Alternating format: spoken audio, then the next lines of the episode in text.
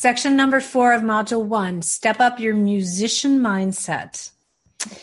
It's an inside game and it requires an inner shift in you.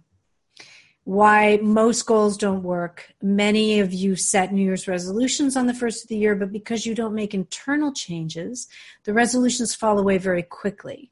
It's the same with your goals until you make those internal changes and are willing to do some mental work, nothing out there is going to change. The only thing you need to change really is a thought, a way of thinking, only a thought. Even self hatred is only a thought you have about yourself, right? If you can't seem to change your mind or make a change in life, the key will be held in the subconscious mind.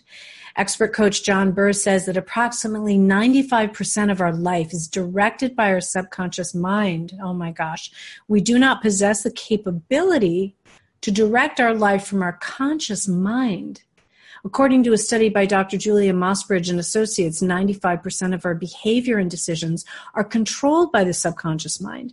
But the subconscious mind can be programmed like a computer to direct our lives, thereby creating the life of our dreams.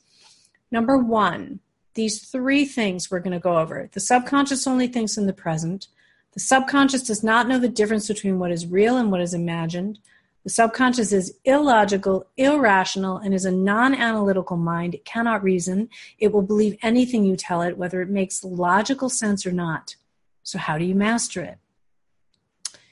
The subconscious mind thinks only in the present. The key to making your mind work is to trick the subconscious into believing you already have what you want now.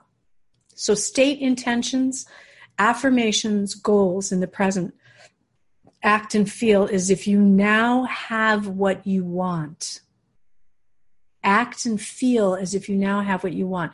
And I have a guided visualization I developed for you to do this. So, six minutes a day, you'll be doing this meditation that will help you do all of this, okay? Two, the subconscious mind does not know the difference between what is real and what is imagined.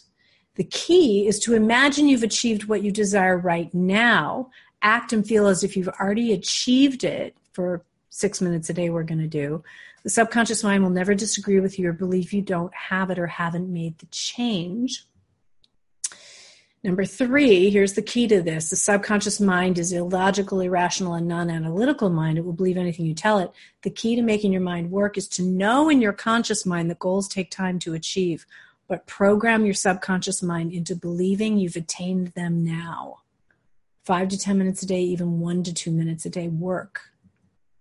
Upgrading your mindset. So, with this guided visualization, I'm going to tell you about in a minute, we're going to go in deeper into this. In step up module two we go even deeper into mindset confidence where you are on the artist path and how to find your artist identity. But for today i want to establish a few things right here from module one in your mindset.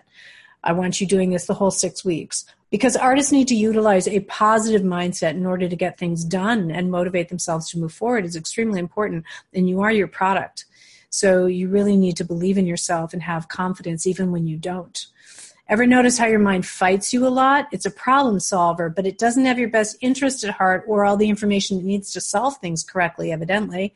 Think of your brain like a computer. It can only use the software it's given, and if you're not careful, it'll work unsupervised. So today we're upgrading your software, and this new software puts you first, thinks positively and in your favor. The internal guidance system I'm going to talk a lot about in Module 6. Right now, I'm talking more about your cheering section you are what you believe you can be. Your subconscious mind runs the show. So we need to program it, right? We're getting that down with our guided visualization I'm going to tell you about in a minute that you're going to do every day. And if you're like me, this could be bad news. You need all the help you can get because there's always a loud sound system telling you how you're wrong or bad or how you need to be better or smarter or whatever. It's just normal. It's part of our human programming.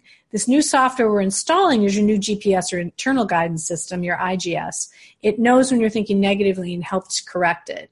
Its its job is to put yourself stop putting yourself down or doubting your talent or abilities. Turns down the voice that scolds and turns up the voice that praises. I call it your internal cheering section.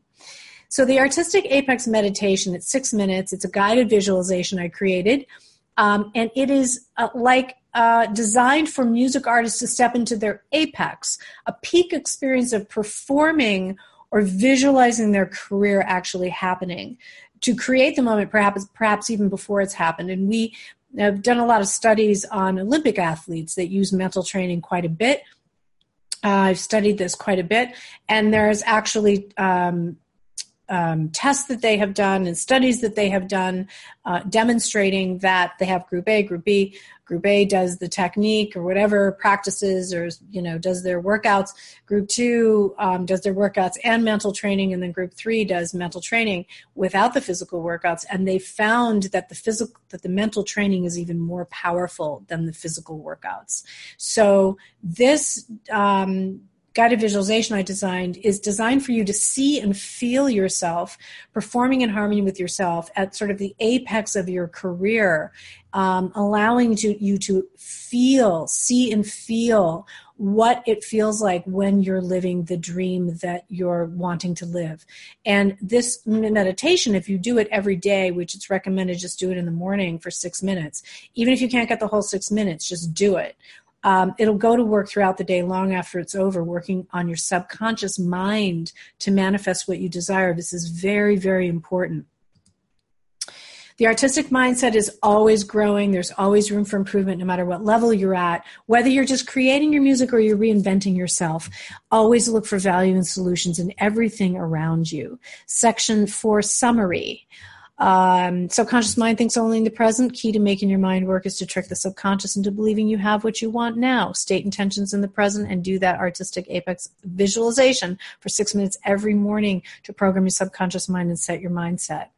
Three, become your own cheering section, turning down the volume on the voice that scolds and up the voice that praises. Say no to things that pull you away from your craft and daily practice. Nurture your artistry 24 7. It doesn't leave you when you're working at your other job or when you're sleeping, it's with you all the time. Nurture it.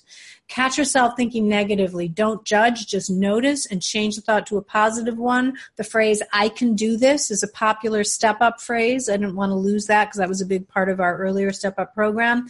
I can do this. So when you're doubting yourself, you go, wait, who's talking? That's fear talking. Wait a minute, I can do this.